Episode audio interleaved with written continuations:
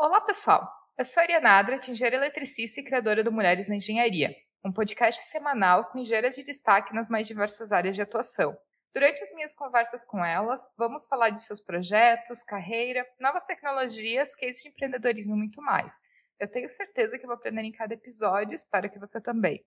Eu quero aproveitar para avisar que o site do Mulheres na Engenharia já está desativado, mas se você é, mas você pode encontrar e seguir o Mulheres da Engenharia no Instagram, no Twitter, no iTunes, no Spotify. E se alguém tiver algum comentário, sugestões, indicações de engenheiras que podem participar aqui do podcast, me envie um direct lá pelo Instagram, que eu estou sempre recebendo é, esses comentários, indicações, e fico super feliz quando o pessoal me manda alguma mensagem por lá.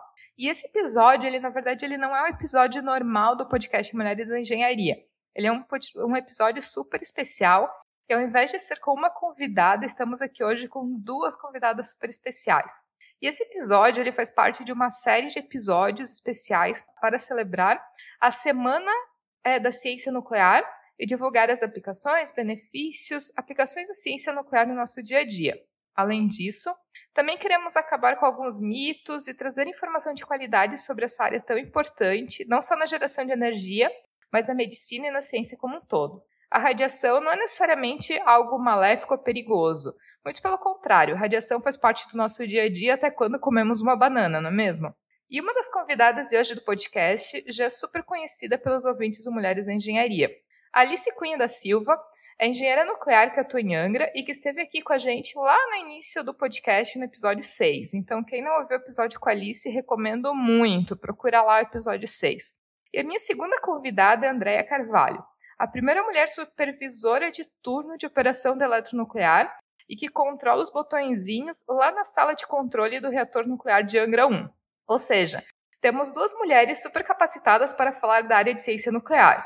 E a terceira sou eu, claro, especialista em usinas nucleares pelos anos vendo Simpsons e mais recentemente pelas três temporadas da série Dark. Eu tenho certeza que vou aprender muito com a nossa conversa e espero que você também. Meninas, Alice e Andréia, sejam muito bem-vindas aqui no podcast Mulheres na Engenharia. Muito feliz eu tô de fazer essa série especial, né, de é receber novamente a Alice, que já é uma engenheira super conhecida aqui no podcast Mulheres na Engenharia, receber também a Andréia aqui pela primeira vez e falar desse tema tão interessante que é a área nuclear, né? Um tema que eu realmente eu gosto muito, acho super legal conversar e aprender. Gostaria de dar super boas-vindas para cada uma de vocês e também pedir para que cada uma se apresente, conte um pouco é, da sua vida, o que, que faz, né, até para os nossos ouvintes conhecerem um pouquinho de vocês. Então, muito bem-vindas aqui. Obrigada, Ariana. Eu sou a Andrea, eu sou engenheira eletricista formada pela PUC de Belo Horizonte e eu trabalho na eletronuclear desde 2003. Agora, em dezembro, vou fazer 17 anos que eu trabalho aqui na eletronuclear. Eu comecei como engenheira de manutenção e depois eu fui convidada para fazer o curso de licenciamento para ir para a área de operação. E depois do treinamento, que mais tarde a gente pode falar mais um pouquinho de detalhes de como que funciona esse treinamento, eu passei a operar como supervisora de turno de operação em 2008. Um prazer estar aqui com a Ariana, com a Alice. Muito obrigada pela oportunidade. Espero que a nossa conversa seja interessante para os nossos ouvintes. Olá, Ariana, mais uma vez. Um prazer estar aqui com você de novo. Um prazer estar aqui com a Andrea também. Sou engenheira nuclear, Trabalho na Westinghouse, que é uma empresa privada prestadora de serviços, que presta serviços aqui no Brasil para eletronuclear lá em Angra e para a INB também. Trabalho também com, com plantas no México e na Argentina. É isso, e estou ajudando aqui na organização, né, liderando a organização da Semana da Ciência Nuclear no Brasil, que está acontecendo essa semana de outubro, né, entre os dias 19 a 23 de outubro, com várias atividades para conversar, dialogar com o público e contar um pouquinho dos benefícios que a área nuclear tem para a sociedade. E é um prazer estar aqui de novo com vocês. E Alice, até comentando, né, falando um pouco é, dessa semana da ciência nuclear, para quem não acompanhou o nosso primeiro episódio especial dessa semana, se puder comentar um pouco, né, do que, que é essa semana, qual é o objetivo, quais são as atividades que estão sendo feitas, até para o pessoal também buscar um pouquinho de informação Lembrando que a gente vai deixar alguns links da Semana da Ciência Nuclear nos comentários, então é, quem tem interesse pode buscar um pouquinho mais de informação.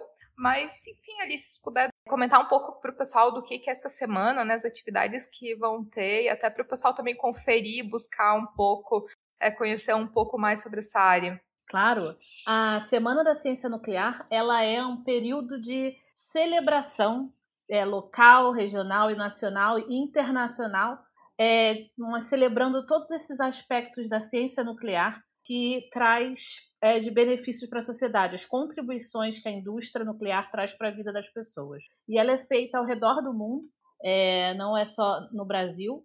E a seção latino-americana da Sociedade Nuclear Americana está trazendo para o Brasil essa semana pela segunda vez. Em 2019, tivemos mais de 20 atividades em cinco estados diferentes. Chegamos a ir para as ruas conversar com as pessoas sobre é, o dia a dia, né, como a tecnologia nuclear está no dia a dia das pessoas.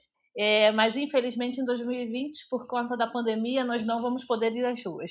Mas transformamos a semana completamente digital com diversas atividades que podem ser encontradas no site da, da LAIS, que vai estar no, no link, num dos links que a gente vai colocar aqui, é, se você acessou o podcast. E teremos lives, teremos é, webinar, teremos é, é vídeos gravados, os podcasts que a nossa parceira, né, Mulheres da Engenharia, tem feito, e é, várias atividades com os diferentes parceiros da semana. Então, temos como parceiro alguns museus, as empresas do setor, é, algumas outras mídias que vão estar aí falando e conversando conosco. E a gente vai explorar e dialogar com vocês sobre as diferentes aplicações que a tecnologia nuclear tem no dia a dia de cada um de nós. Muito legal, acho é, essa iniciativa da Semana da Ciência Nuclear muito interessante. E eu tenho que admitir que é um tema que eu tenho bastante interesse, eu gosto muito. Então eu fiquei super feliz também com a ideia de fazer esse episódio com a Andrea, né, sabendo que ela trabalha lá em Angra na sala de controle. Então, é, acho que todo mundo que já viu uma na TV, né, uma usina nuclear já se imaginou assim na sala de controle com todos aqueles painéis e equipamentos e todas as coisas que são monitoradas numa sala de controle, né? Então, eu acho que é super legal. Então, até para a gente começar contigo, André, eu queria que tu contasse um pouco da tua história, né? Antes da gente entrar um pouquinho na parte mais técnica de como é que funciona a Angra, né?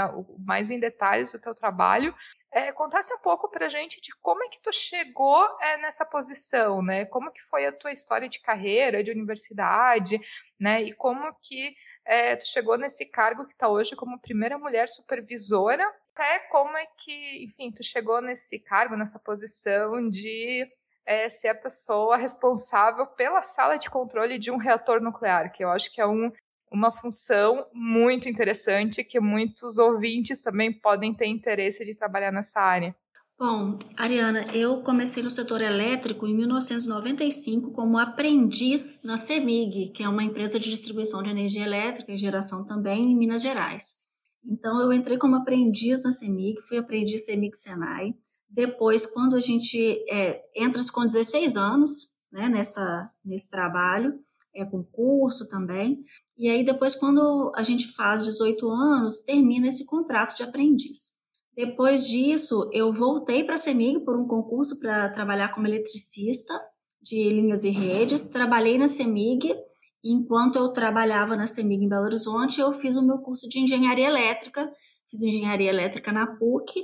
E quando eu me formei em 2002, eu comecei a ver as possibilidades de onde trabalhar. Fiz alguns concursos a eletronuclear, em especial, eu conheci numa visita técnica que o nosso professor Fausto, ele nos trouxe a Angra para poder conhecer as usinas de Angra 1 e Angra 2. Então, é uma das maneiras de, de conhecer a usina é através de visitas técnicas que são organizadas para grupos de estudantes. É, eu, numa, né, numa visita técnica dessa, estive na eletronuclear e comecei a perceber que existia possibilidade de trabalhar na área nuclear. Né? Depois, quando eu me formei, ocorreu de, de ter um concurso para eletronuclear, eu fiz a minha inscrição no concurso, passei e posteriormente fui chamada. Quando eu cheguei aqui, em dezembro de 2003, eu fui trabalhar na área de manutenção elétrica. Gostava muito, como sou engenheira eletricista, então era, era minha área mesmo. Então foi, foi uma fase muito interessante. Trabalhando como engenheira de manutenção, surgiu a oportunidade de ser convidada para o curso de licenciamento. Para estar apto para fazer o curso de licenciamento, a primeira coisa que precisa acontecer é o chefe da usina e o chefe da operação e o seu supervisor imediato identificarem que você tem um perfil para trabalhar na sala de controle. Além disso, é necessário fazer uma avaliação psicológica muito minuciosa, onde são avaliados os quesitos né, necessários para que a pessoa possa desempenhar bem a função na sala de controle. Então, antes de começar qualquer coisa no processo de licenciamento, é, é necessário passar por essa avaliação psicológica. Aí fizemos essa avaliação psicológica. A minha turma de, a gente chama de HOT. É, Code era quando, foi a turma que, de licenciados que foi formada antes da primeira criticalização da usina, do reator da usina. Então, teve Code 1 e Code 2. Foram as duas é, turmas as primeiras turmas, né? A usina ainda não estava nem funcionando, que é necessário fazer a formação dos profissionais antes de conseguir colocar para funcionar. E aí depois disso são os HOTs. Então meu HOT foi o HOT 21. E na minha turma a gente era uma equipe de 23 pessoas, engenheiros e técnicos, porque na sala de controle nós somos uma equipe de cinco pessoas. É, tem um engenheiro licenciado, que é um, uma, uma licença de operador sênior de reator, que é o supervisor de turno, que é o meu cargo. Tem o encarregado do turno, que também tem uma licença de operador sênior de reator, de SRO, Senior Reactor Operator, mas é um profissional de nível técnico.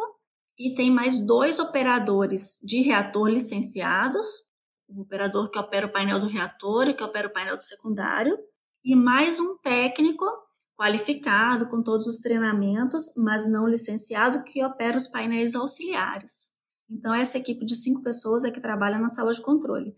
Além da equipe de sala de controle, nós temos uma equipe de mais 10 pessoas trabalhando no turno, nas diversas áreas, para responder pela área externa, pelo sistema de tratamento de água, pelo edifício da turbina, pelo processamento de efluentes radiológicos e pelo, pela área controlada, que é a área que a gente tem um ponto de controle, a partir dali a gente tem a área onde a gente tem mais contato com área contaminada e com radiação, que a gente chama de operador circulante. Então, é essa composição aí da, da nossa equipe lá, trabalhando no turno de operação.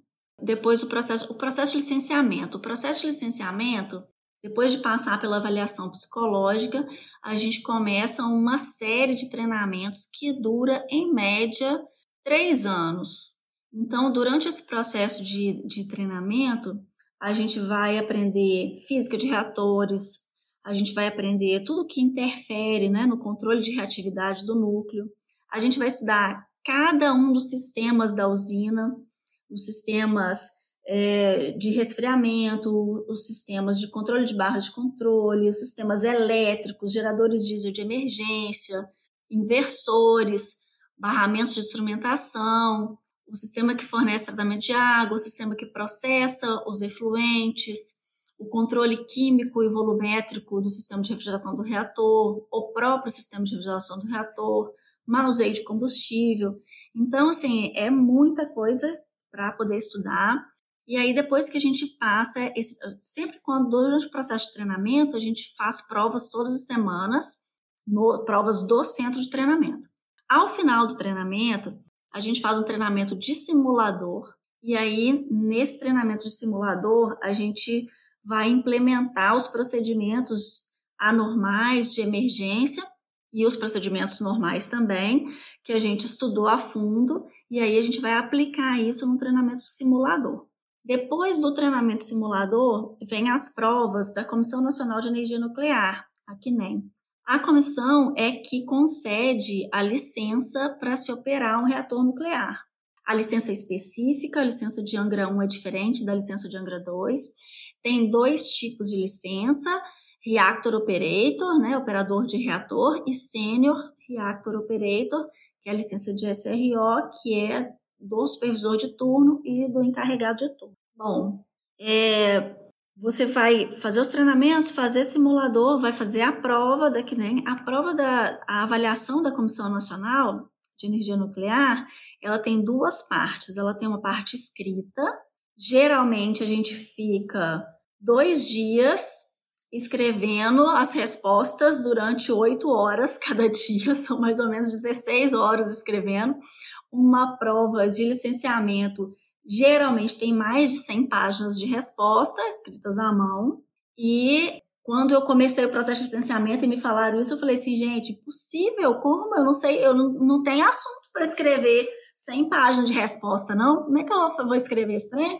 Aí, depois do treinamento, a gente vê que sim, acaba que a gente acaba tendo assunto para poder responder tudo que é necessário responder e saber, né? E demonstrar que a gente sabe para obter a licença. Aí, depois disso, a gente ainda tem uma prova oral, que é essa prova, no caso do meu ROD, aconteceu na sala de controle mesmo. Lá na sala de controle, uma equipe operando, e a gente, junto com o avaliador, e o avaliador vai te perguntar tudo sobre a sala de controle, se você conhece todos os documentos que estão na sala de controle, como usar cada documento, se você sabe aplicar todos os procedimentos, onde está localizado cada um dos equipamentos, como é que você vai fazer para acionar essa ou aquela função. E aí, depois dessa prova oral, aí sim tem o resultado e aí se obtém a licença. É assim que a gente chega a operar a sala de controle. Jesus, me deu até medo dessas 100 páginas também. Acho que não sei se. Eu também ia ficar meio com medo, para falar a verdade. Mas o que eu acho legal é a gente comentar para os ouvintes que, na verdade, essa parte de simula simulador que tu comentou, em Angra, pelo que eu entendi, tem uma sala de simulação que é igualzinha à sala de controle real, né? Então, como quando a gente pensa, por exemplo, no treinamento de um piloto de avião, que tem é, os simuladores que realmente simulam como se o piloto tivesse dentro é, da cabine de um avião de verdade, né? E que vão simular todas as condições, desde condições atmosféricas, falhas de determinados equipamentos e tudo mais, né, para ver como que o piloto deveria reagir ante cada um desses, desses problemas, né?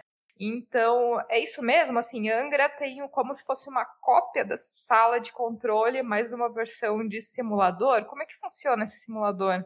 O simulador é uma ferramenta de treinamento assim excepcional.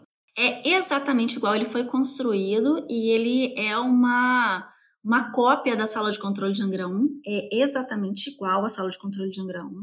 Tem hora que você está no simulador, que você esquece que está no simulador, parece que você está na sala de controle da usina, de tão assim envolvente que é, de tão igual que é.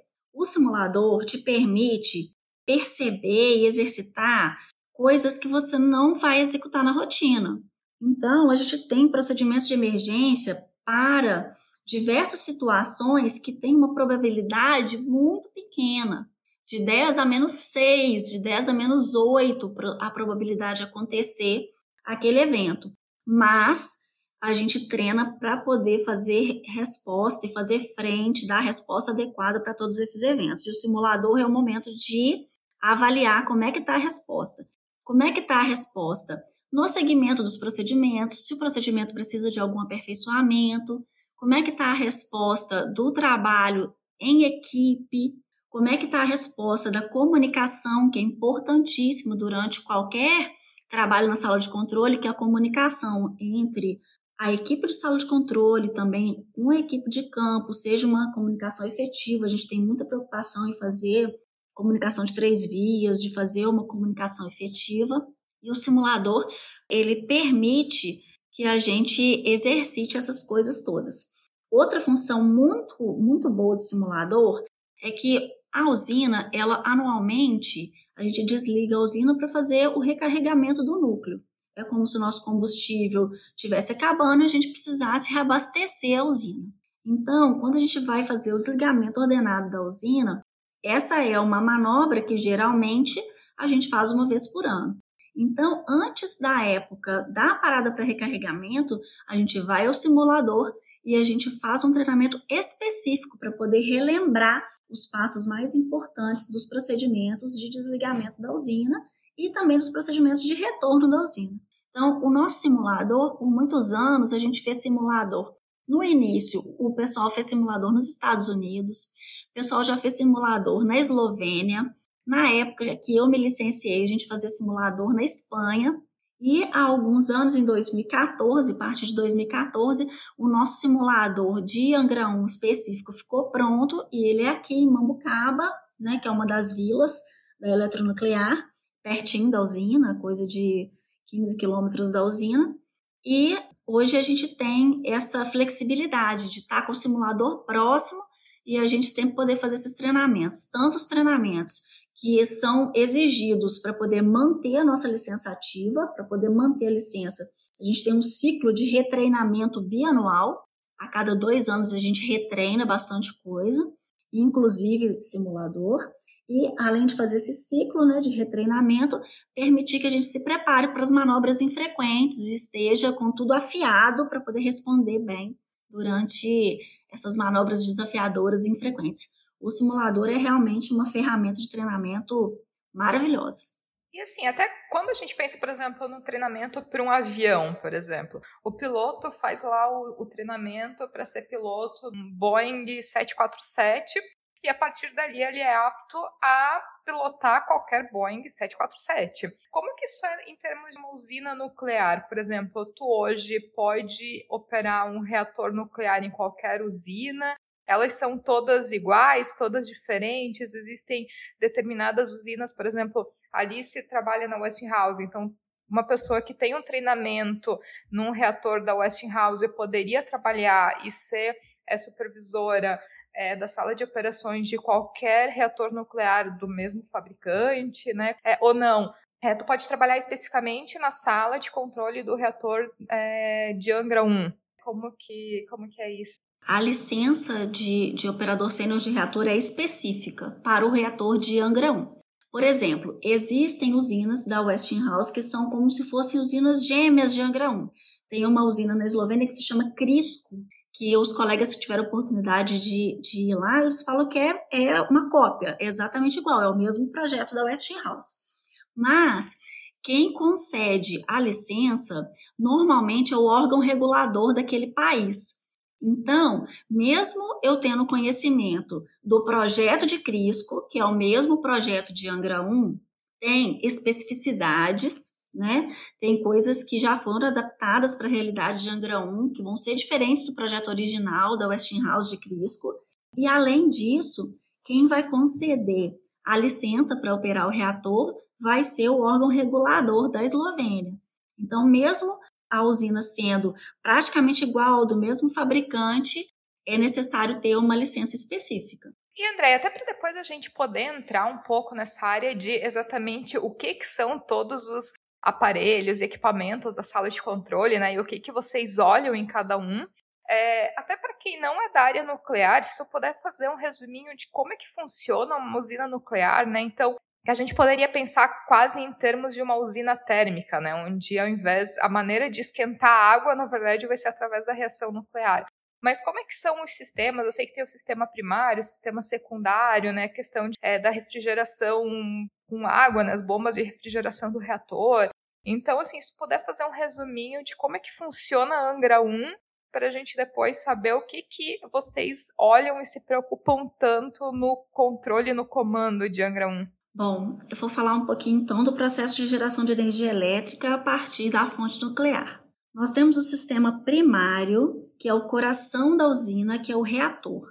Dentro do reator, em Angra 1, nós temos 121 elementos combustíveis.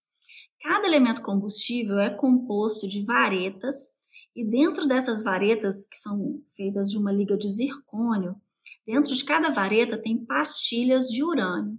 As pastilhas de urânio têm um enriquecimento, que é um enriquecimento para a geração de usina Produção de eletricidade né, não é um enriquecimento alto, como, é, como seria um enriquecimento, por exemplo, para uma bomba atômica, para outros usos, então é um enriquecimento baixo, da ordem de 3,6, 4 e pouco por cento.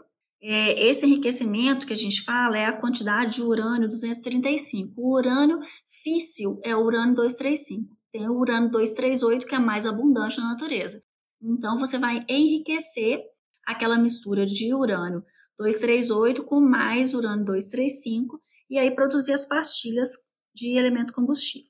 As pastilhas dentro das varetas, montou cada um dos elementos combustíveis, 121 elementos a gente vai carregar lá dentro do vaso do reator. O vaso do reator, ele está interligado num sistema que a gente chama de sistema de refrigeração do reator. Esse é o sistema primário. O que, que tem no sistema primário? Ele opera, para vocês terem uma ideia, uma pressão de 157 quilos e uma temperatura média de 303 graus Celsius. No sistema primário, os principais componentes são o núcleo, o vaso do reator, né? as tubulações, a bomba de refrigerante do reator, são dois loops em Angra 1, então nós temos duas bombas de refrigerante do reator, os geradores de vapor, que também são dois, um para cada loop, e um pressurizador.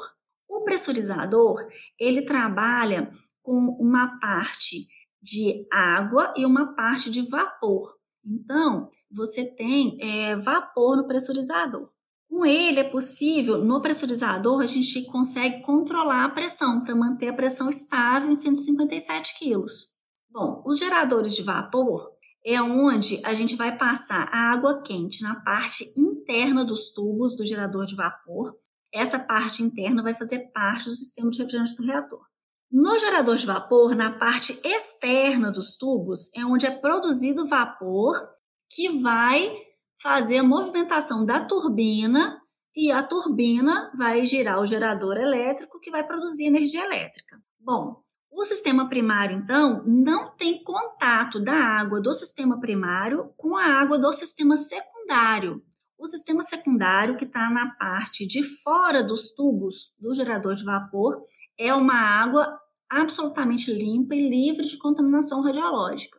Esse vapor que é produzido nos geradores de vapor, ele é um vapor super seco, o percentual de umidade dele é baixíssimo, para poder proteger as paletas lá da turbina. A turbina de Angra 1, é, junto com o gerador elétrico, gera 640 megawatts elétricos então, é uma turbina consideravelmente grande e essa energia elétrica produzida é colocada no sistema de 500 kV e entra no sistema interligado e vai é, suprir aí o sistema interligado no Brasil. O vapor que produziu o trabalho e que, e que gerou né, o eixo da turbina e do gerador elétrico produzindo energia, esse vapor ele precisa ser condensado para virar água de novo e essa água vai ser bombeada novamente para os geradores de vapor, vai pegar o calor que é produzido pelo sistema primário, virar vapor, rodar a turbina de novo. Esse é o ciclo secundário. No ciclo secundário, o vapor é gerado na parte externa dos tubos do gerador de vapor, pegando o calor que veio do sistema primário. Ele roda a turbina, ele é condensado no condensador e bombeado novamente pelo sistema de água de alimentação para alimentar os geradores de vapor. Mas como que eu vou fazer para condensar esse vapor? O vapor é condensado é, através de quatro caixas muito grandes, que são as caixas do condensador, e nessas caixas do condensador passam vários tubos por onde circula a água do mar. É o que a gente chama de água de circulação.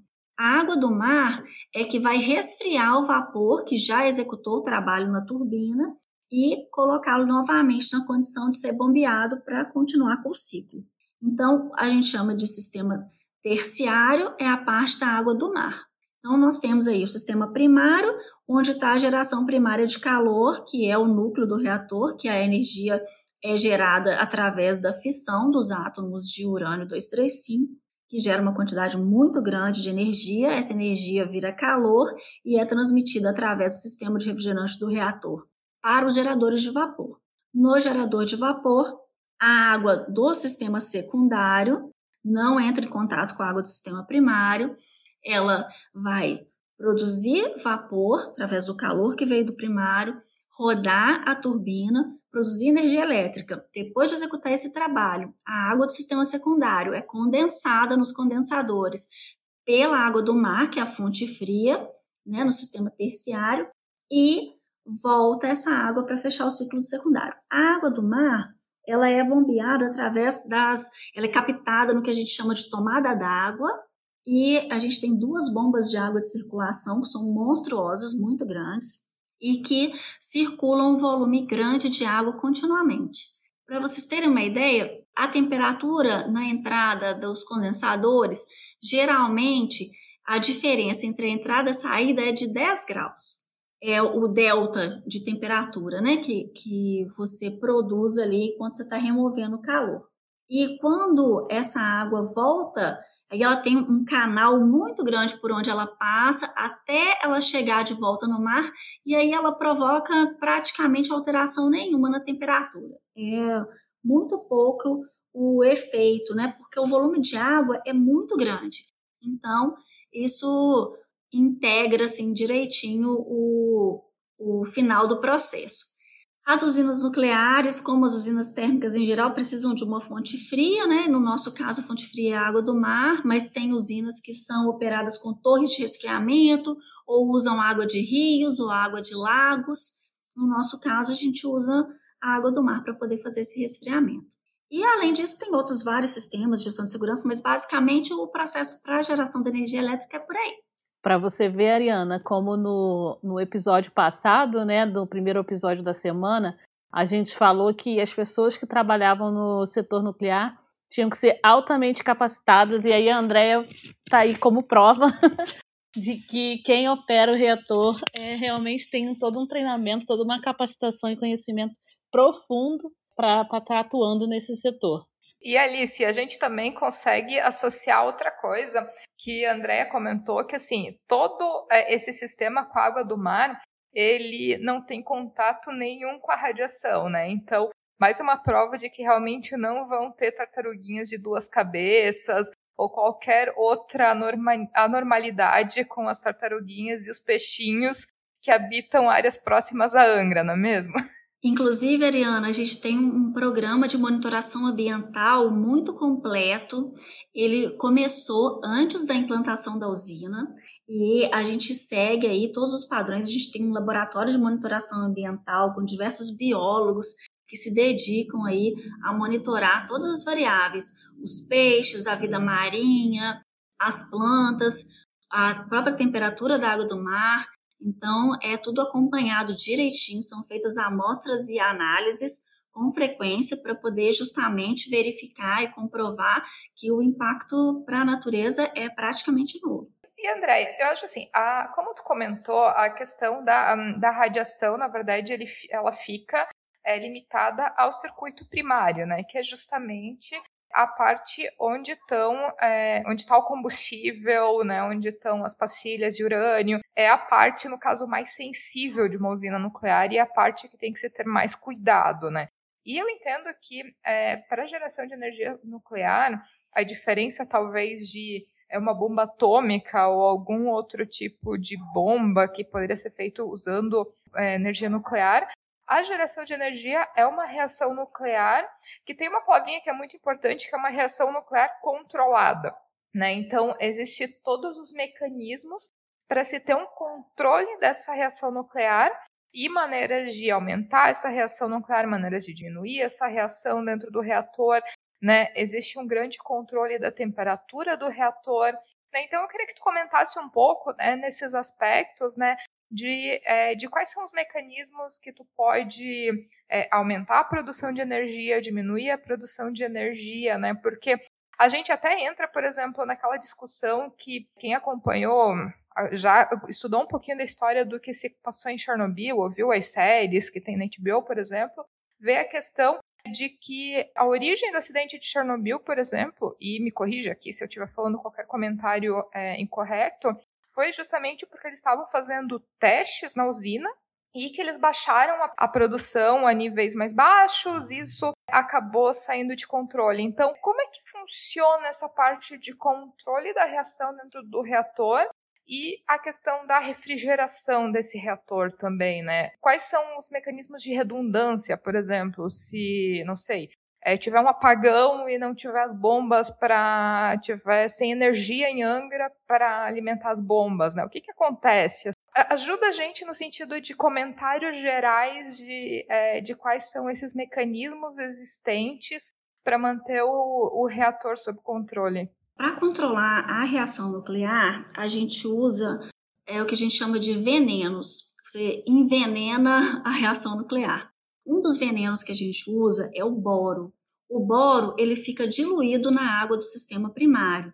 Então, quando você aumenta a concentração de boro diluído, você vai envenenar mais o reator, então você vai diminuir a potência, vai diminuir, vai inserir reatividade negativa. Quando você dilui o boro, você coloca mais água e diminui a concentração de boro, você vai aumentar a reatividade, então você vai inserir reatividade positiva. Ao longo do ciclo do combustível, quando você começou, acabou de carregar o núcleo do reator, então você tem bastante energia no núcleo ainda. Então você vai estar trabalhando uma concentração de boro mais alta. Você está envenenando mais o núcleo para você controlar a potência e aos poucos ir queimando aquele combustível. Então, à medida que o ciclo vai se desenvolvendo, você vai diluindo o boro, tirando um pouco desse veneno, porque você já queimou uma parte do combustível, esse combustível é projetado para durar o ciclo inteiro né, de operação, e você vai diluindo o boro. Além do controle pelo boro, você também tem o controle com as barras de controle. As barras de controle são feitas de materiais absorvedores de nêutrons. Então, na fissão nuclear, é o nêutron que precisa bater no núcleo do átomo e aí fissionar esse núcleo, partir esse núcleo em dois, gerando, liberando uma quantidade grande de energia. Então, se você quer diminuir a reação em cadeia, você vai é, absorver esses nêutrons e aí com isso você diminui a reação e diminui a potência do reator. Então, as barras de controle também são, são controladas na sala. Você pode inserir barras de controle, você insere reatividade negativa, você diminui potência, você tende a desligar o núcleo. Se você retira barras de controle, você tem a tendência de aumentar a potência do núcleo. Os parâmetros do núcleo, os parâmetros principais, são monitorados em tempo real. E existem 21 desarmes automáticos do reator em Angra 1. Então, qualquer uma dessas 21 situações em que um parâmetro está fora do que é exigido e seguro para ele estar, o reator automaticamente vai sofrer um desarme, todas as barras de controle vão inserir, desligando imediatamente o reator. Então, é assim que a gente garante que qualquer eventualidade, qualquer parâmetro-chave que sair da, do controle, né, ele vai desarmar automaticamente o reator. Bom, além disso, ah, teve um apagão, a gente teve, já tivemos apagão, por exemplo, em 2009, a gente teve um blackout geral aqui no Brasil, e é, nesse blackout, os geradores diesel de emergência, eles suprem o que a gente chama de os dois trens de segurança. Você comentou sobre redundância. Em Angra 1, tudo que é relacionado à segurança, à proteção do reator, tem dois. Então, tem trem alfa, que é o trem A, e o trem bravo, que é o trem B. Os dois trens, eles têm capacidade de é, atuar para qualquer situação com 100% da capacidade. Então, se eu perder, mesmo que eu perca um trem inteiro de segurança, o outro trem é capaz de suprir. Então, eu tenho dois para garantir que eu sempre vou ter disponível ali todos os recursos que eu preciso. Esses trens de segurança, são bombas para resfriamento, bombas para injeção de água, instrumentos que eu preciso ler para ter na sala de controle as informações do que está acontecendo. Isso tudo é alimentado pelos geradores diesel de emergência. Nós temos em Angra 1 quatro geradores diesel de emergência. Dois geradores diesel ficam alinhados em prontidão. Se faltar energia do barramento de segurança, imediatamente o gerador diesel parte e conecta e existe um equipamento que chama sequenciador de cargas, que vai ligar todas as cargas principais automaticamente, sem precisar de ninguém interferir. Eles vão, é, os equipamentos principais vão entrar com base no sequenciamento de cargas. E além disso, nós temos mais dois geradores diesel que ficam em prontidão, que eu consigo alinhar rapidamente se eu tiver um problema em algum dos outros dois geradores diesel.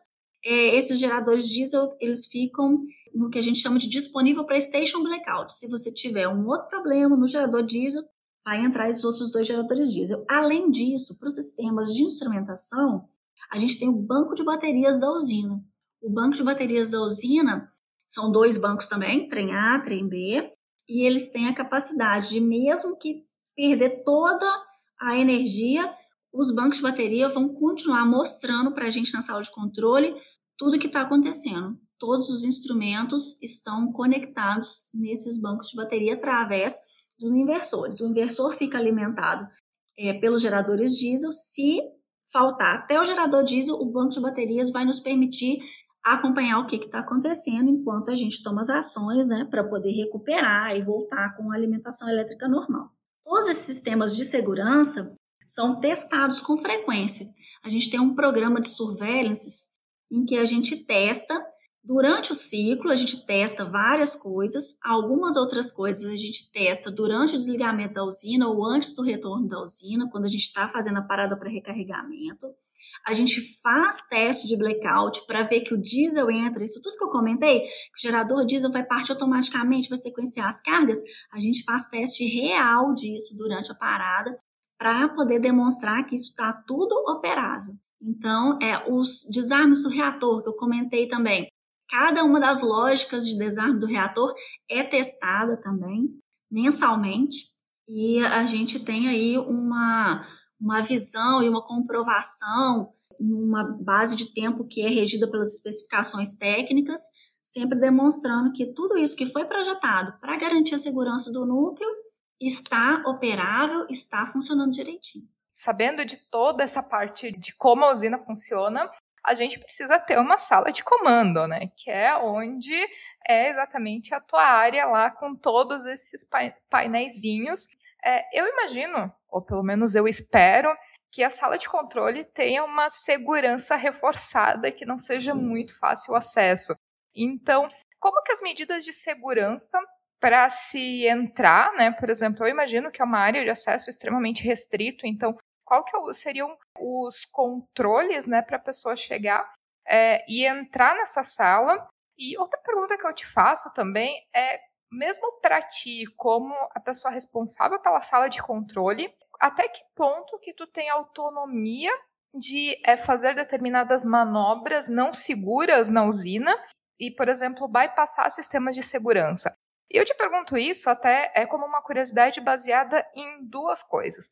A primeira, não sei se os ouvintes vão lembrar, mas teve uns anos atrás um, um voo da Germanwings que um dos pilotos, piloto treinado, reputação exemplar, e ele acabou aproveitando quando o copiloto, não me lembro se ele era o piloto ou copiloto, mas que quando seu parceiro de cabine foi no banheiro, ele jogou o avião contra as montanhas e acabou se matando. Então, todas as avaliações psicológicas não identificaram que ele tinha essa tendência suicida.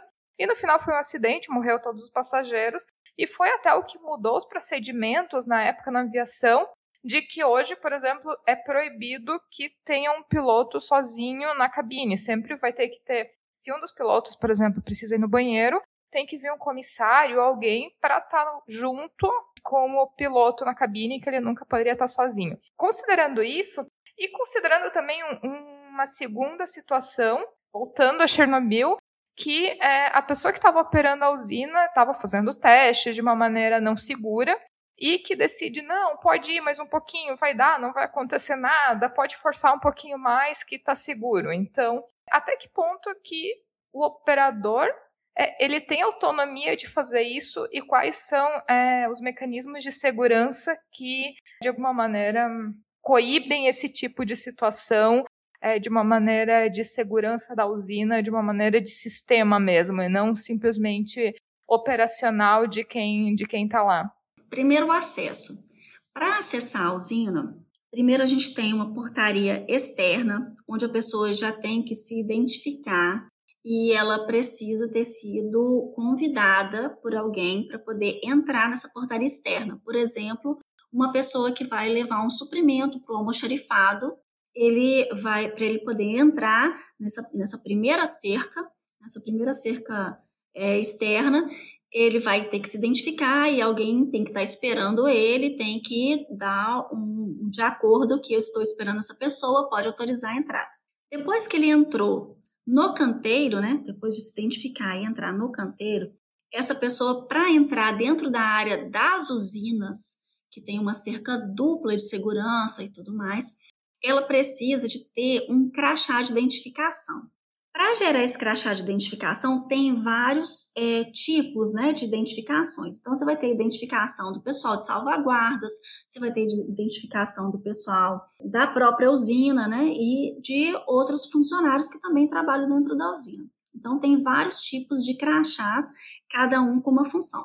Então, por exemplo, é, se você é um visitante, você vai receber um crachá de visitante, você só pode entrar na usina escoltado. Então, se você, é, você pode visitar a usina, é, lógico, tudo combinado com a área lá de comunicação e tudo, o pessoal do Observatório Nuclear, é uma visita interessante, é muito interessante para estudantes, foi assim que eu conheci a usina, por exemplo, é tudo muito controlado. Bom, você como visitante, você tá, só pode andar na usina escoltado, então você só vai chegar na sala de controle se você, sendo visitante, tiver uma escolta, que é uma pessoa treinada da eletronuclear para te supervisionar. É isso o acesso, né? Então vai ter duas portarias diferentes, vai ter identificação, vai ter que ter alguém responsável por você e essa pessoa que está responsável por você vai te orientar em todas as situações. Na sala de controle, você vai chegar, tem mais uma porta na sala de controle, que aí você pode ser autorizado a entrar ou não. E aí ainda tem um vidro separando a parte da sala de controle para o visitante que chega na sala de controle. Então, esses são os controles em geral. Mas com relação a bypassear sistemas e né, tomar alguma ação que possa é, deliberadamente, por uma ação de sabotagem, tentar causar um dano para o núcleo. Mesmo que a pessoa queira fazer isso, por exemplo, lembra que eu falei que tem dois sistemas de proteção que são redundantes? Eu posso tirar ele, eu tiro lá ele para fazer testes, o surveillance, para garantir que ele está funcionando bem. Então, eu tiro um de serviço para fazer teste. O outro permanece em serviço fazendo 100% da função. Beleza. Se uma pessoa de má intenção tenta tirar de serviço o outro sistema de segurança de proteção do reator, o reator imediatamente vai desligar. Esse é um dos um dos desarmes automáticos. O reator desligar significa ir para a condição segura. Qual que é a condição mais segura do reator? Todas as barras de controle no fundo, reator desligado.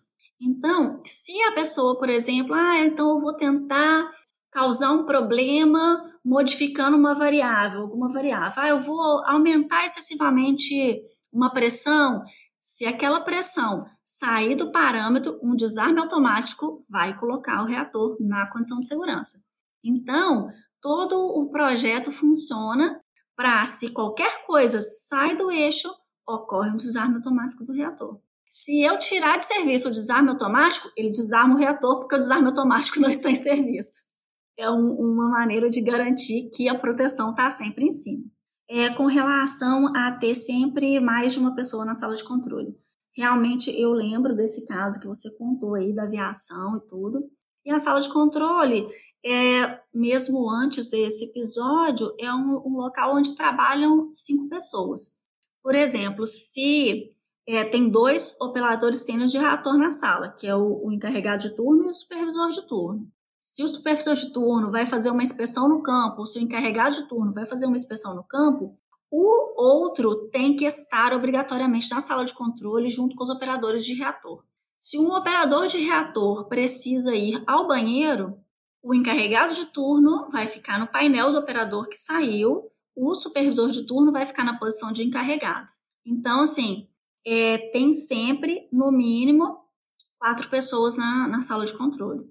É lógico, vai ter alguém que vai parar para poder ir no banheiro, é normal, precisa, mas é, mesmo isso, quando isso acontece, tem outra pessoa que dentro da sala de controle que vai substituir.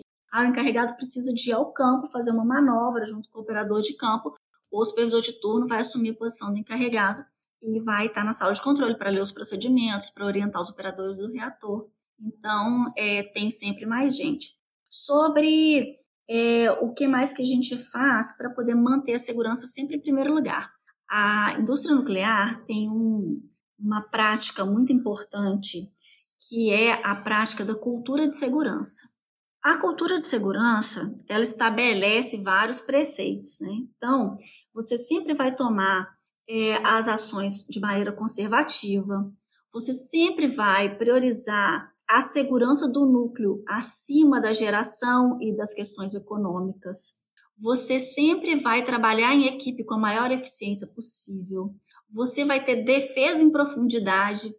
A defesa em profundidade é estabelecer várias barreiras. Um exemplo de defesa em profundidade é o que eu contei do acesso, né? Para você conseguir chegar na sala de controle, você passou por várias barreiras. Então, é, a defesa em profundidade das funções de segurança, né? É, você tem vários sistemas que protegem para que, em última instância, o núcleo esteja protegido. Dentro da cultura de segurança, a gente sempre tem a tomada de decisão conservativa, a gente tem atitude questionadora, rigorosa e prudente, a aderência aos procedimentos. Então, assim, tem várias ferramentas que a gente usa para manter sempre a segurança nuclear como prioridade número um de todas as pessoas da usina, não só da sala de controle, mas de todos os, os profissionais que trabalham dentro da usina, todo mundo está engajado.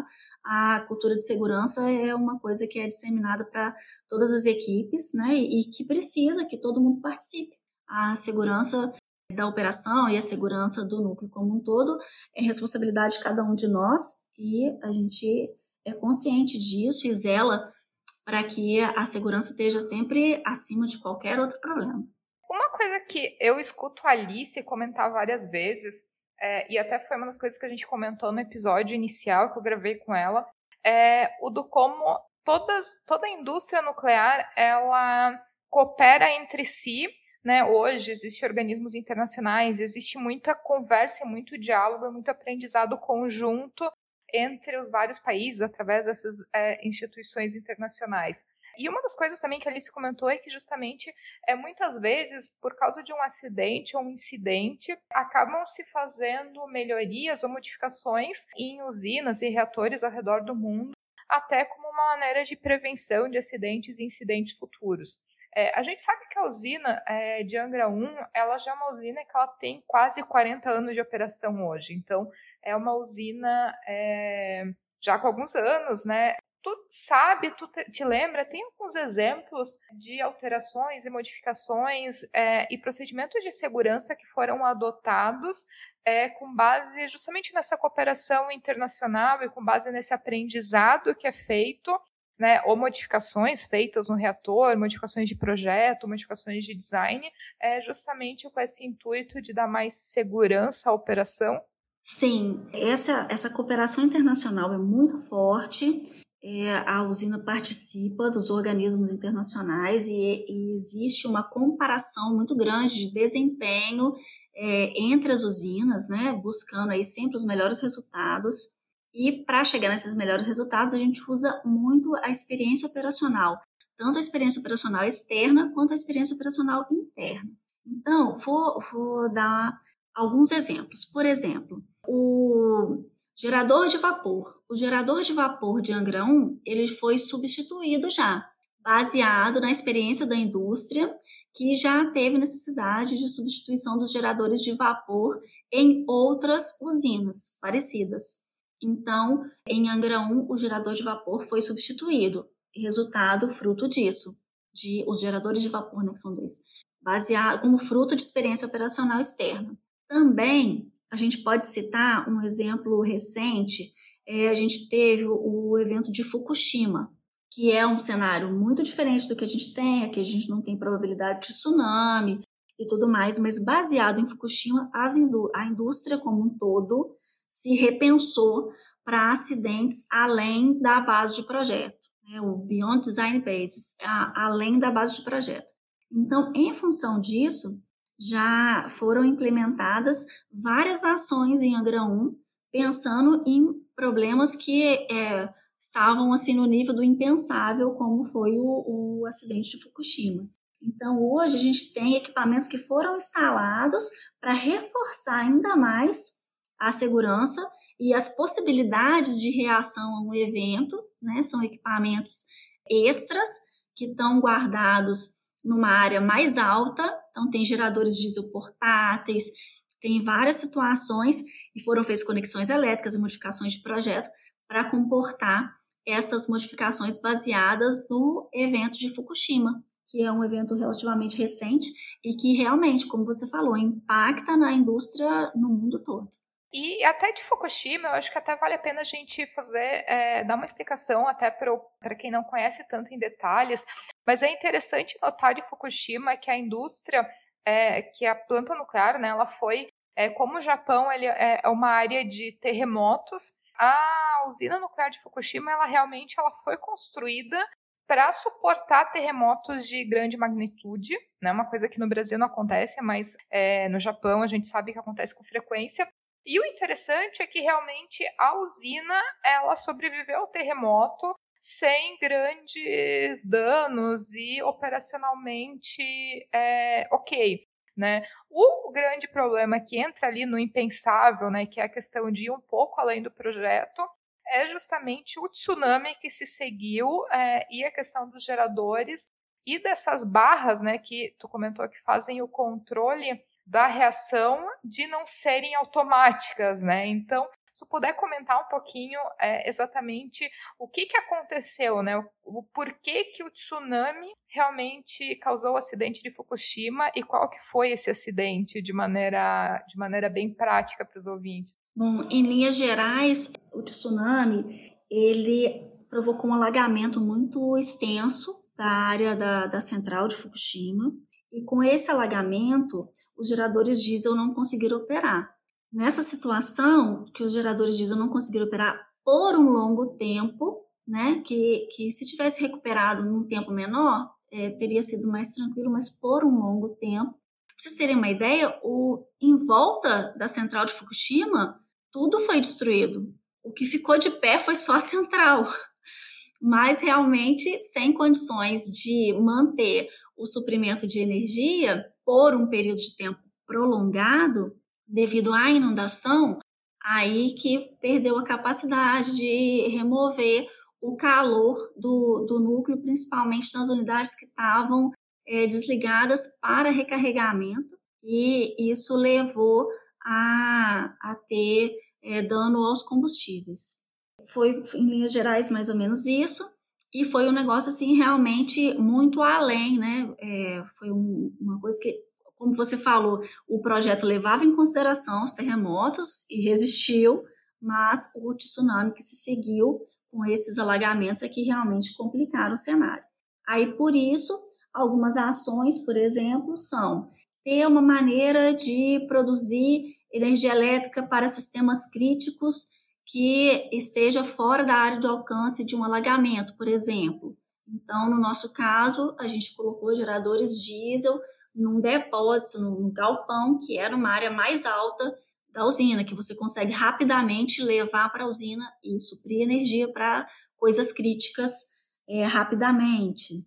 E aí, baseado nessa experiência né, de Fukushima, o mundo todo se repensou aí para tomar, tomar as ações e os organismos internacionais, os organismos de cooperação emitiram guias e tudo para a gente é, implementar nas usinas e, e avaliar. E André, até agora entrando finalmente na parte mais legal, assim, que é a sala de controle. Quais são as variáveis que vocês controlam? Como é que é o teu dia a dia? Tu chega para trabalhar de manhã, é, o que que tu faz, assim, tu chega, tem um checklist, que variáveis, os instrumentos, como, como é que eles são, são instrumentos é, digitais, analógicos, né, qual é o controle manual, o que que é o controle automático, que tu só monitora as variáveis, né, conta um pouquinho é, de, dessa experiência de estar é, tá na sala de comando e do teu dia a dia, assim, como, como que é operar um reator nuclear. A equipe de sala de controle monitora praticamente todas as variáveis da usina. Então, é, na sala de controle, os pain nós temos cinco sessões nos painéis.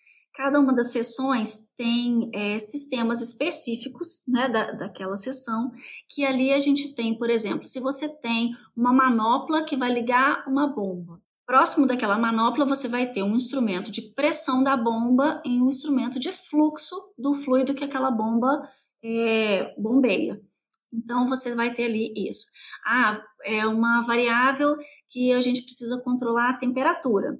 Geralmente, você tem mais de um instrumento para aquela temperatura. Por exemplo, temperatura do sistema de refrigerante do reator, nós temos lá quatro sensores de temperatura.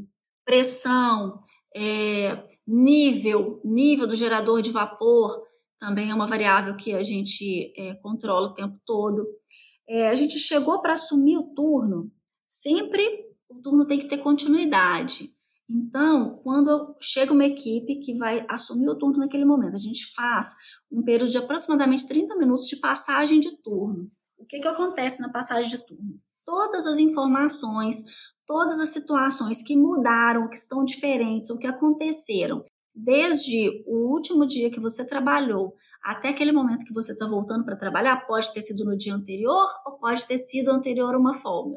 O turno que está é, de serviço na usina vai fazer um resumo e vai te falar sobre tudo que aconteceu e te atualizar quais são as condições atuais da usina. Quais foram as tarefas que foram executadas, quais são as tarefas que estão em andamento e quais são as tarefas previstas. Existe uma rotina de testes, que a gente cumpre um programa de testes. Existe uma rotina de manutenção, que é feito um planejamento de oito semanas. Dentro desse planejamento de oito semanas, a gente vai executar todos os trabalhos previstos de manutenções preventivas, preditivas, corretivas.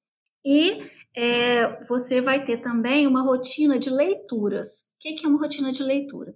Tem uma planilha que tem ali todos todas as variáveis-chave e que você vai fazer a leitura logo depois que você assume o turno. Daí a pouco está na hora, você vai verificar o seu painel direitinho, ver que está tudo normal conforme o colega te passou, vai fazer o teste dos alarmes, se os alarmes estão funcionando corretamente. E você vai fazer a leitura. Nessa leitura, você vai monitorar todas as variáveis. A gente tem um recurso na usina que é muito bom, que é o, o Sistema dos Computadores Integrados de Angra, que a gente chama de SICA. O SICA te permite ver uma variável na quarta, quinta casa decimal. Então, se você está controlando, por exemplo, um nível e aquele nível variou 0,003 você já consegue perceber que ele está numa tendência, uma tendência de subida, uma tendência de descida. Você consegue gerar gráficos de histórico. Ah, desde quando que ele está se comportando assim? Esse comportamento é cíclico? Foi só agora? O que aconteceu junto com isso que a gente pode avaliar? Então, assim, é, é uma ferramenta muito boa para a gente da operação, o SICA, que permite a gente acompanhar tendências de variáveis, pegar o histórico. Ah, como é que foi que isso aconteceu? Por exemplo, na última parada, na última parada para descarregamento. Aí ah, você consegue puxar um histórico de quantos é, meses até anos atrás você consegue puxar o histórico para ver o comportamento, se é aquilo esperado, se não, e como é que deveria estar acontecendo. Então, assim, isso nos ajuda muito na rotina do dia a dia.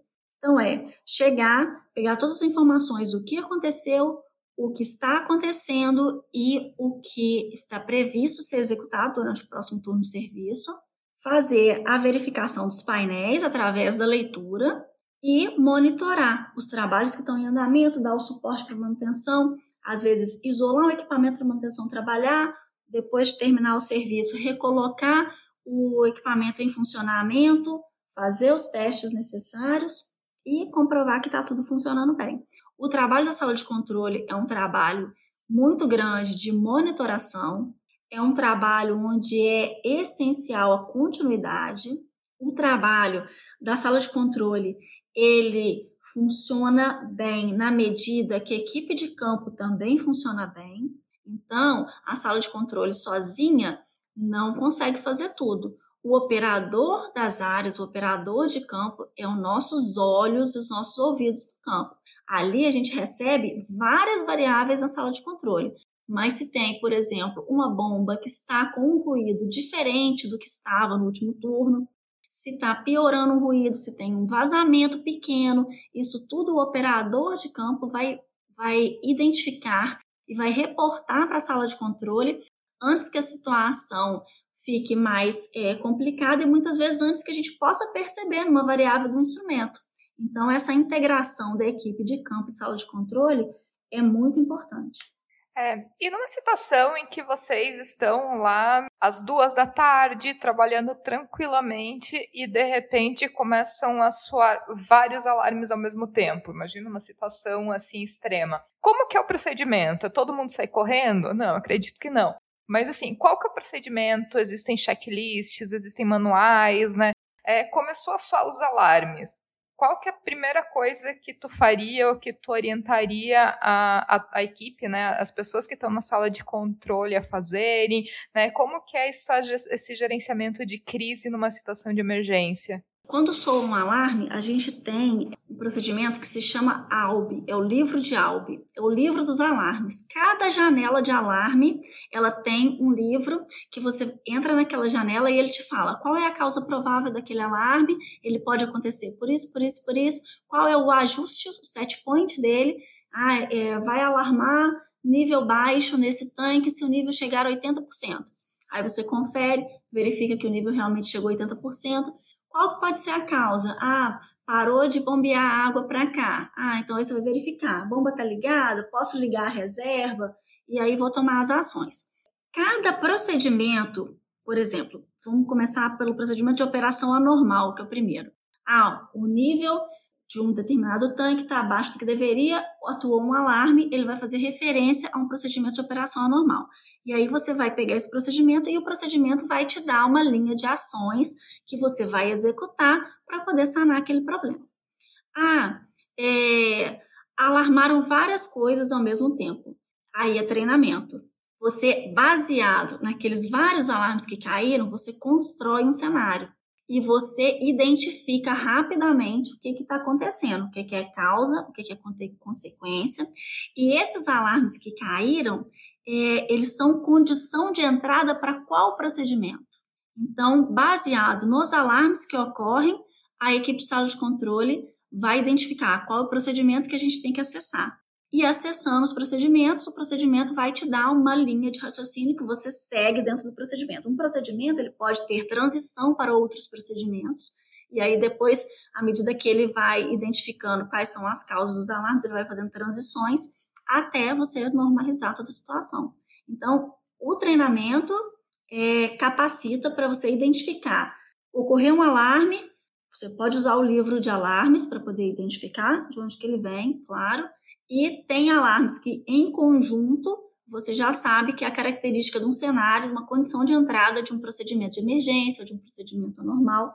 E aí é baseado nessa, nesse treinamento que a gente já sabe qual procedimento que a gente vai seguir muito bom, assim, acho que é uma tranquilidade também a gente saber que é, hoje em dia as usinas elas têm essa preocupação, né, em todos esses procedimentos e tudo já muito bem planejado, muito bem treinado, acho que é uma segurança muito boa para todas as pessoas que talvez são leigas nesse assunto, né, que não conhecem tanto em detalhes o funcionamento o dia a dia de uma de uma usina nuclear. Então, acho que é bem interessante.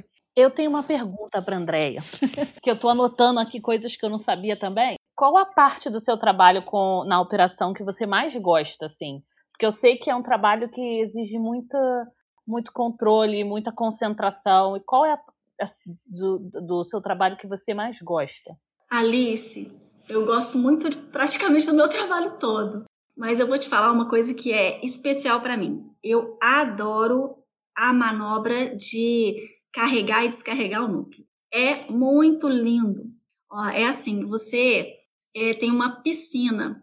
Você vai desmontar a cabeça do vaso reator e tudo, e aí depois você vai alagar a área de transferência de combustível com uma água borada, 2.500 ppm de boro, e aí você tem uma máquina de recarga, que a gente chama de manipulator crane. Essa ponte manipuladora de combustível, você vai pegar cada um dos elementos combustíveis que está dentro do núcleo, vai colocar nessa ponte, e vai levar para o edifício de combustível para descarregar completamente o núcleo.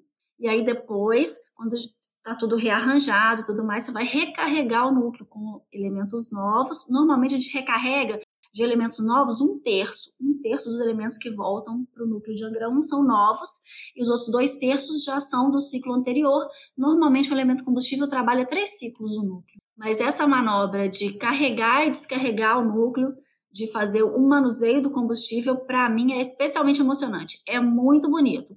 O efeito Chereikov, aquela cor azul do combustível irradiado que você vê, é, para mim é, é muito legal. É uma das coisas que eu mais gosto. Te contar, te contar um momento emocionante. Nesse, nesse último recarga de Angra 1, eu estava lá trabalhando nessa tarefa que eu adoro, né? Aí, beleza, aí tem uma equipe, tem a pessoa que opera a ponte, o supervisor de turno. tem que estar tá lá porque ele é o responsável pelo manuseio do combustível. Nesse dia que tem um supervisor de, de turno dentro do edifício do reator, fazendo a manobra de manuseio, tem outros supervisores de turno na sala de controle. A gente reforça a equipe e põe uma equipe especificamente para manuseio de combustível. Aí, beleza, estou eu lá trabalhando, já era de noite já. De repente, eu olho assim, tem, tem tipo um balcão assim, aí é na elevação 21 mil de grão. Aí eu olho assim, aí eu vi o meu chefe da usina. Falei, nossa, o chefe da usina tá ali. Aí eu olhei para o lado, tava o diretor de operação. Falei, é, o chefe da usina e o diretor de operação. Continuei trabalhando. Aí eu olhei de novo, o presidente da eletronuclear também estava no edifício do reator vendo eu trabalhar. Aí eu falei: Meu Deus do céu, André, concentra e trabalha, minha filha. Segura a emoção aí. Aí, como se não bastasse, aí deram um tchauzinho, beleza, né?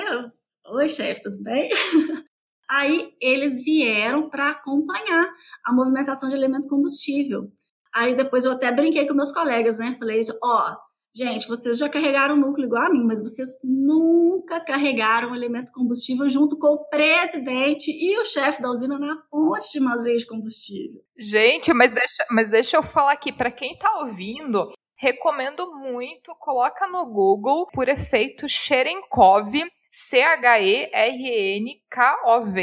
que é muito linda as imagens, né? As imagens, realmente essa luz azul da troca do, da radiação, né? Do, da troca dos combustíveis é muito bonito. Hein? Claro que não é uma coisa que qualquer um consegue exper é, experimentar e consegue acompanhar, até por causa das normas de segurança, mas realmente, olha, deve ser uma experiência muito legal.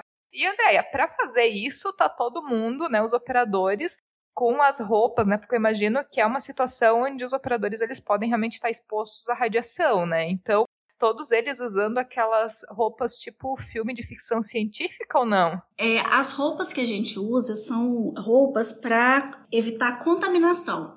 É um macacão amarelo, tem capuz, você vai estar de óculos de proteção e você vai estar com duas sapatilhas na verdade três nesse caso, porque tem uma sapatilha verde que a gente usa para andar na área controlada, que essa é para proteção do piso. O piso da área controlada, ele é feito de maneira que ele seja fácil de descontaminar. Então ele é muito lisinho. Então o calçado nosso pode danificar esse piso. Então sempre quando uma pessoa entra na área controlada, ela entra com uma pantufa, que é a primeira sapatilha.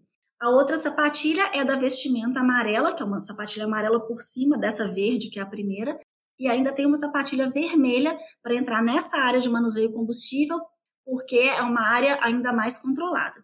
A radiação, quando a gente está fazendo esse trabalho, tem um técnico de produção radiológica que fica o tempo todo é, monitorando como é que estão os níveis de radiação ali do nosso trabalho. A quantidade de dose ela é calculada e estimada pela produção radiológica os dosímetros, nós usamos dois dosímetros, um é um dosímetro de filme dosimétrico e tem um dosímetro eletrônico. Esse dosímetro eletrônico, ele é setado com é, taxas de dose e dose integrada.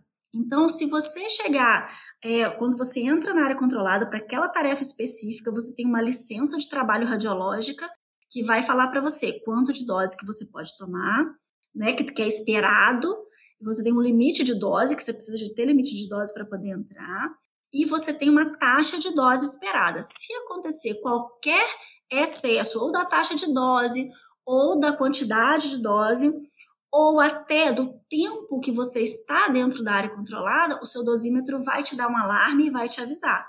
E junto com isso está lá o técnico da pressão radiológica o tempo todo dando suporte para a gente, nos protegendo lá e nos dando todo o apoio necessário. É uma equipe muito importante para esses trabalhos, né? É, que está sempre junto com a gente para nos ajudar e nos proteger. É um trabalho assim de equipes muito legal, muito coordenado. Todo mundo tem um papel importante dentro do, do trabalho para ter sucesso né, nessa, nesse empreendimento nosso aí de produzir energia elétrica com é, a, a fonte de geração com usina nuclear então, é, eu, assim, tenho muita gratidão com todos os meus colegas das diversas áreas, né, que nos ajudam a, a levar esse projeto à frente. Mas realmente, acho que essa troca das pastilhas do combustível deve ser uma coisa muito ficção científica, né? Vendo essa radiação azul, assim, deve ser realmente uma coisa muito bonita de se acompanhar. Então, realmente eu entendo porque deve ser uma, uma das coisas, assim, mais divertidas do dia a dia do trabalho. E de quanto em quanto tempo que é feito, assim? E até de curiosidade, qual que é a duração do ciclo e normalmente quanto que uma usina gera de lixo é, de combustível nuclear por, é, por ano? Porque muita gente às vezes eu acho que pensa que uma usina deve gerar toneladas e toneladas de, é, de lixo radioativo nuclear. Quando na verdade esse lixo ele existe, mas ele não é uma quantidade assim tão absurdamente alta, né? E também existem categorias, né, desse lixo nuclear que existe os resíduos dos combustíveis, né, do, das pastilhas, mas também muito resíduo, é, muito lixo, no, muito lixo que na verdade são materiais de proteção individual, são é, coisas com nível de radiação um pouco menor, né, que também são gerados. Então, como quanto que uma usina gera de material radioativo? Ariana, para você ter uma ideia, a piscina de combustível usado de Angra 1, nós estamos em operação desde 1985 e até hoje nós temos espaço na nossa, na nossa piscina de combustível usado para armazenar todos os elementos combustíveis que a gente usou em todos esses anos. O elemento combustível, ele é a parte mais irradiada, que tem mais radiação. Para os processos de extensão de vida útil de Angra 1, é, está sendo construído um depósito para elementos combustíveis. Então, esse depósito vai ter elementos combustíveis de Angra 1 e de Angra 2. E vai ser feito todo um trabalho de retirada dos elementos combustíveis das piscinas, né, de Angra 1 e de Angra 2, e vai, vão ser transportados esses elementos combustíveis para uma unidade de armazenamento a seco, que está em processo aí de construção, a Alice pode ser que está até participando também de alguma coisa com relação ao AS, Unidade de Armazenamento a Seco. É uma maneira que a gente tem de pegar os elementos combustíveis que estão na piscina de combustível usado, que o espaço com o tempo vai acabando, né? E aí a gente vai armazenar esses elementos combustíveis. A quantidade dos outros tipos de efluentes, né, de, de rejeitos gerados, rejeitos sólidos, por exemplo, o que você falou, equipamento de proteção, é, tubulações, uma tubulação que foi substituída, quando é possível descontaminar, isso é feito e é descartado como lixo comum. É feita uma monitoração da radiação, descontaminou e aí vai ser descartado como, como resíduo comum. Aquilo que não é possível descontaminar tem várias técnicas. Então, o pessoal, por exemplo, se é uma resina, que não é possível descontaminar. Essa resina ela vai ser solidificada com o processo de solidificação, vai se produzir um liner, que é, é um, como se fosse um tambor grande com blindagem e tudo mais, e isso vai colocar no depósito de rejeito. Há anos e anos de, de operação de Angra 1 e Angra 2, e o nosso depósito de rejeito é muito pequeno, é relativamente muito pequeno. E outros tipos de, de materiais que são compactáveis, então, eles podem ser compactados em tambores esmaltados, é, com níveis de radiação menores e tudo. Então, assim, a quantidade de efluente de rejeito produzido é muito pequena, é, comparado com a quantidade de anos que tem em operação, e é tudo muito controlado, está tudo armazenado nos depósitos intermediários de rejeito, está tudo sob controle o tempo todo da eletronuclear, e é uma quantidade muito pequena, baseado na quantidade de energia que é gerada e ocupa um espaço mínimo. E Andréia, para quem acabou de ver Dark, quais as chances de um depósito desse de combustível nuclear explodir e a gente começar a ter viagens no tempo, assim? Qual é a tua opinião a respeito? Olha, o assistidor de Dark aqui de casa é o meu marido. De vez em quando eu passo, tá passando alguma coisa ali da viagem no tempo e tudo mais. Eu sei que tem a ver com usina, mas eu não acompanho muito a série, não. Não tô muito por dentro, não. Preciso de consultoria pra série. Mas a possibilidade de acontecer qualquer tipo de criticalidade involuntária é impossível praticamente, porque todo o material que é armazenado o nosso combustível nuclear ele é armazenado com uma baixa energia ele é armazenado com placas de carbeto de boro, com água borada. Então, assim, tem várias coisas que a gente coloca para impedir qualquer possibilidade de atingir criticalidade. E Andréia Alicia, eu sei que, é, como a gente estava comentando, as questões de segurança de Angra são muito rígidas, enfim, o acesso é controlado, não é. Não, a gente, né, por exemplo, eu, uma pessoa que não sou da área nuclear, eu não consigo chegar em Angra e ter acesso a uma sala de controle ou acompanhar um, uma troca do combustível nuclear, porque, enfim, existem todos esses protocolos. Mas para quem tem muito interesse, por exemplo, de ver um reator, de conhecer, de saber mais detalhes, Existem reatores é, no Brasil e nos outros países, além dos reatores das usinas nucleares, né? Como que são esses reatores, onde eles estão? Como que alguém pode conhecer um reator sem ser os dois reatores de Angra? Então, como a Andrea falou, você pode ir visitar, fazer uma visita no, no, nos reatores de Angra. A eletronuclear tem um procedimento de visita, mas nessas visitas, em geral, e Andrea, por favor, me corrija se eu estiver errada, é, você não entra em locais, como você falou, sala de controle, né? Não, não, não é, os visitantes não passam por esses locais. Mas existem também outros tipos de reatores. No Brasil, nós temos quatro reatores nucleares de pesquisa, porque são diferentes categorias de reatores nucleares. Né? O reator de Angra é um reator para geração de energia, um reator de potência, né? que a gente fala que é para uma operação comercial e existem reatores de pesquisa que são utilizados para fazer pesquisas de materiais e radiomateriais, ou para radiofármacos também, pesquisa de, de, da produção de elementos, enfim. E nós temos quatro: dois em São Paulo, no Instituto de Pesquisas Energéticas e Nucleares, que fica dentro do campus da USP, da Universidade de São Paulo, um no IEM, que é o Instituto de Engenharia Nuclear, que fica dentro do campus da cidade universitária, ali na UFRJ, e um em Minas Gerais, no Centro de Desenvolvimento Tecnológico Nuclear, que é no CDTN, é, ali na UFMG, Universidade Federal de Minas Gerais. E esses reatores, esses institutos também fazem visitas. E um dos tipos de reator é, de pesquisa é um reator tipo piscina.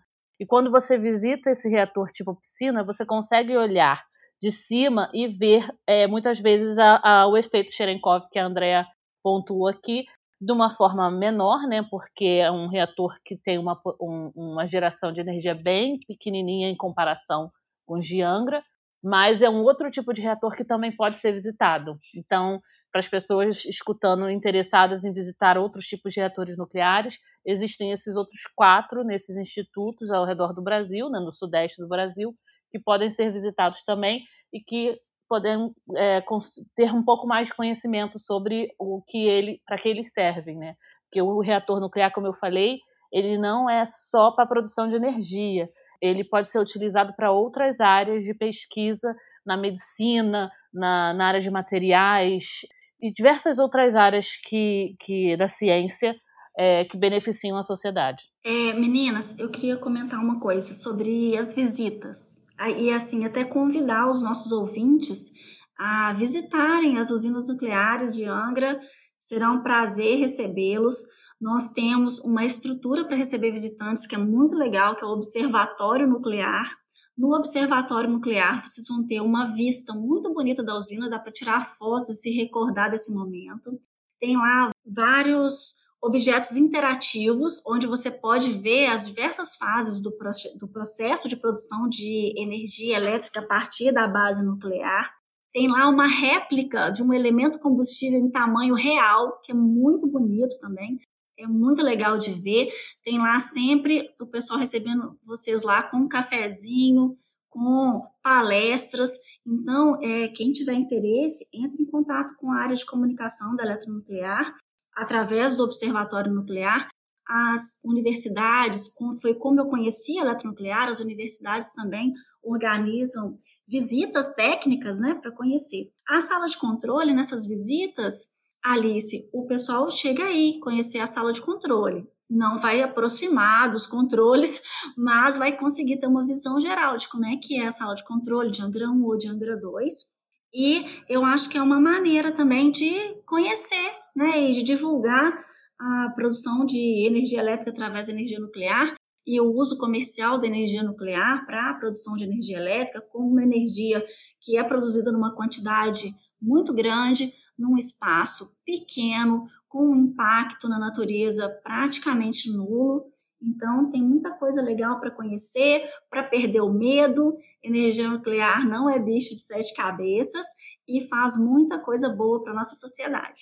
Lá no observatório tem lá várias peças interativas interessantes para poder ver. Tem a réplica do elemento combustível, tem Wi-Fi, tem banheiro, tem cafezinho. É um ponto de parada para descansar um pouquinho da viagem e aproveitar e conhecer um pouquinho das usinas. Eu até quero fazer um comentário, porque assim, quando eu estava na, na graduação, né, é, eu, como muita gente, estudante sem grana, eu lembro que teve duas excursões, né? Eu já sou um pouquinho velha, então essas excursões na época a gente também. Excursão não era de avião, era de ônibus mesmo, desses que passava a noite viajando. E teve uma excursão para Angra e teve uma excursão para Itaipu. Eu, como toda estudante sem dinheiro, pé rapada, não consegui ir para nenhuma delas. Para Itaipu eu consegui em 2019, fiquei super feliz quando eu consegui visitar e fazer a visita guiada em Itaipu, é super legal, recomendo. E Angra ainda está na minha lista também, quero muito ter a oportunidade de visitar Angra um dia. Né, talvez, quem sabe eu consigo fazer isso é, logo, aproveito, já faço essa visita com a Andréia, com a Alice, a gente acaba se conhecendo, então acho que vai ser é, super legal. E recomendo muito as visitas, tanto em Angra quanto em outras usinas, para todo mundo que tiver oportunidade. Não só em usinas nucleares, mas qualquer tipo de usina. Acho que conhecer o processo de geração de energia ele é muito interessante, até para a gente conseguir avaliar as diversas maneiras né, de se gerar energia, a matriz energética, ou quais são as vantagens e as desvantagens de cada tipo, e de por que é, na minha visão, a, a melhor alternativa é uma matriz energética variada, com todas as fontes, né? Da mesma maneira que é, usinas hidrelétricas, elas são importantes, mas elas também têm suas vantagens e suas desvantagens. E as usinas nucleares também têm suas vantagens e suas desvantagens. Né? E uma das vantagens que eu acho importante estar citada a usina nuclear é que ela é uma geração de energia muito constante e previsível, né? Então, é um tipo de geração que não depende do clima, da quantidade de chuva, né? Se faz frio, se faz calor, né? Tu consegue ter uma previsibilidade de geração muito boa no decorrer do tempo. Então, por isso eu acho que é uma fonte de energia e um tipo de geração que ele acaba sendo muito importante na matriz energética como uma fonte de energia de base, quando tu acaba tendo outras fontes complementares também que acabam sendo um pouco mais variáveis, né? E que todas, todas essas fontes de geração, seja também eólica, solar, é térmica, mas todas elas têm o seu papel e têm a sua importância dentro da matriz energética, principalmente de um país tão grande como e tão variado, extenso como o Brasil, né? Então, acho que esse também é um ponto é importante a, a ser destacado. E, André, até assim, do teu ponto de vista, eu acho interessante a gente conversar com alguém que tem tanta experiência dentro, né, no dia a dia de uma usina é, nuclear. O que, que tu comentaria para os ouvintes no sentido da tua opinião é para quem muitas vezes tem medo da geração nuclear, né? Acho que assim a gente está aqui também para desconstruir alguns mitos acho que não tem ninguém, nenhuma engenheira no Brasil hoje com tanta experiência de estar ali no dia a dia, no coração de uma usina nuclear como tu. O que, que tu falaria no sentido de para as pessoas que realmente têm medo de ter usinas nucleares ou de viver perto de usinas nucleares ou de se construir novas usinas nucleares? A indústria nuclear é uma indústria muito séria. Muito séria por causa da responsabilidade né, de tudo que a gente tem que ter para ter um projeto sólido, que é um projeto que é muito controlado. A gente tem muitas coisas que nos ajudam a manter tudo sob controle desde o projeto, que é muito bem feito, pensado em situações de redundância, de proteção, para levar sempre o reator para uma condição segura, até os procedimentos que são todos elaborados, incorporando experiências do mundo inteiro para melhoria contínua de procedimentos. Os procedimentos não são acabados, os procedimentos eles estão em constante revisão sempre que acontece algum evento, alguma coisa que leva a perceber em qualquer usina do mundo que um procedimento precisa ser melhorado, esse procedimento é revisado. A cooperação internacional e também as inspeções internacionais. a gente tem aí vários organismos que fazem a fiscalização. Tem a Comissão Nacional de Energia Nuclear, que é residente nas usinas, que está constantemente trabalhando junto conosco e fiscalizando todos os aspectos da produção de energia elétrica com fonte nuclear. Tudo isso, todas as monitorações que são feitas do meio ambiente, no entorno, o fato que as nossas famílias moram pertinho da usina, então, assim, as vilas de funcionários são muito perto da usina. Imagina se a gente não tem todo o interesse de trabalhar corretamente, com toda a segurança, pensando em toda a sociedade e nos nossos, nossos entes queridos que estão aqui pertinho da gente, né? A usina, muito próximo das vilas residenciais. Então, o compromisso de cultura de segurança, o compromisso de geração de energia limpa, sem impacto na natureza, sem geração de gases que provocam aquecimento, isso é um negócio muito firme e a energia nuclear não precisa ser um bicho de sete cabeças.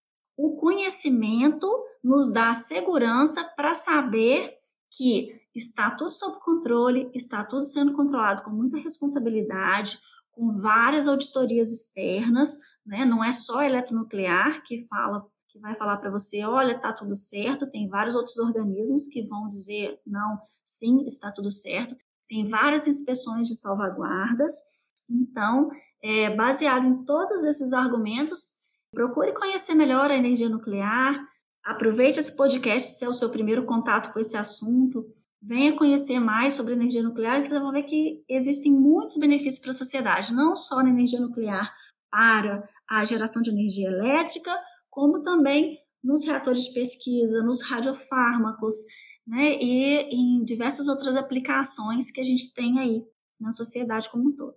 E André e Alice, é, eu acho que assim, tá uma conversa super interessante. Eu acho que tem muitas curiosidades, muito bom saber o dia a dia é, de uma usina nuclear, principalmente com alguém que tá ali dentro, né? Que é o dia a dia, então que tem todo o conhecimento e propriedade de causa.